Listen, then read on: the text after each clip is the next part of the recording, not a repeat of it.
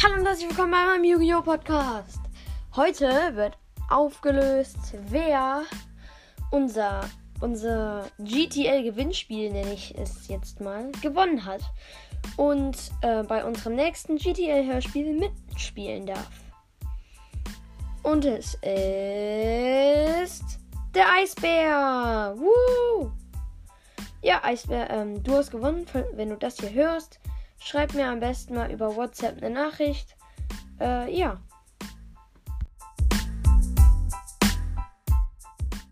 Ich wollte noch schnell was sagen, weil sich jetzt ein paar Zuschauer von mir angesprochen haben. Ähm, angesprochen gefühlt haben, sorry. Ähm, der Eisbär, das ist ein guter Freund von mir. Ähm, ja. Zum Beispiel soll die 7 äh, du, ich meine dich nicht mit dem Eisbären. Also der Eisbär, das ist ein guter Freund von mir. Äh, sorry, wenn ihr das alle irgendwie falsch verstanden habt. Die OGs werden den Eisbären noch kennen aus meinen ersten Duellen. Und ja, das war's auch schon wieder.